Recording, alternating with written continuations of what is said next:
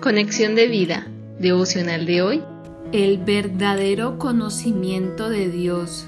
Dispongamos nuestro corazón para la oración inicial. Amado Dios, gracias porque me desafías a tener una vida digna al llamado que he recibido.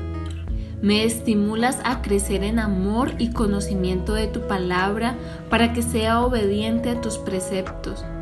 Gracias porque me has dado tu revelación para querer vivir como Jesús, con humildad, gentileza, santidad, amor y misericordia. Quiero que cuando otros observen mi vida puedan verte a través de mí. En Cristo Jesús. Amén.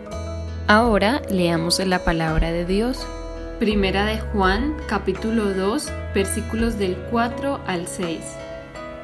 El que dice yo le conozco y no guarda sus mandamientos, el tal es mentiroso y la verdad no está en él. Pero el que guarda su palabra, en este verdaderamente el amor de Dios se ha perfeccionado. Por esto sabemos que estamos en él. El que dice que permanece en él debe andar como él anduvo. Efesios capítulo 4 versículo 13.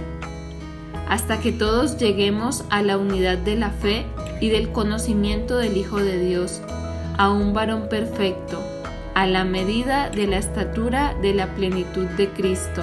La reflexión de hoy nos dice, este pasaje habla de conocer a Dios, de estar con Dios y permanecer en Dios lo que implica tener una relación personal con Él. Y este debe ser el anhelo de nuestro corazón. San Agustín decía, nos creaste para ti, Señor, y nuestro corazón andará siempre inquieto mientras no descanse en ti.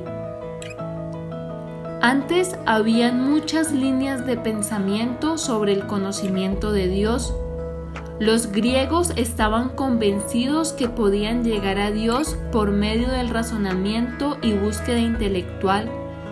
Posteriormente, trataron de encontrar a Dios en la experiencia emocional y esto dio a luz religiones misteriosas, llevando a las personas a un punto de expectación y sensibilidad emocional. Esto no era conocer a Dios ni sentir a Dios, era solo una experiencia pasajera.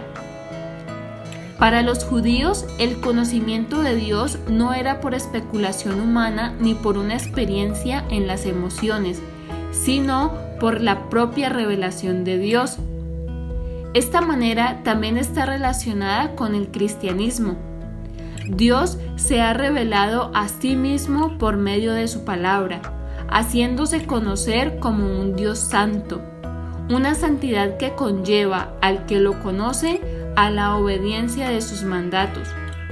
Por eso, Juan nos dice que el conocimiento de Dios se puede demostrar solamente por la obediencia a Él.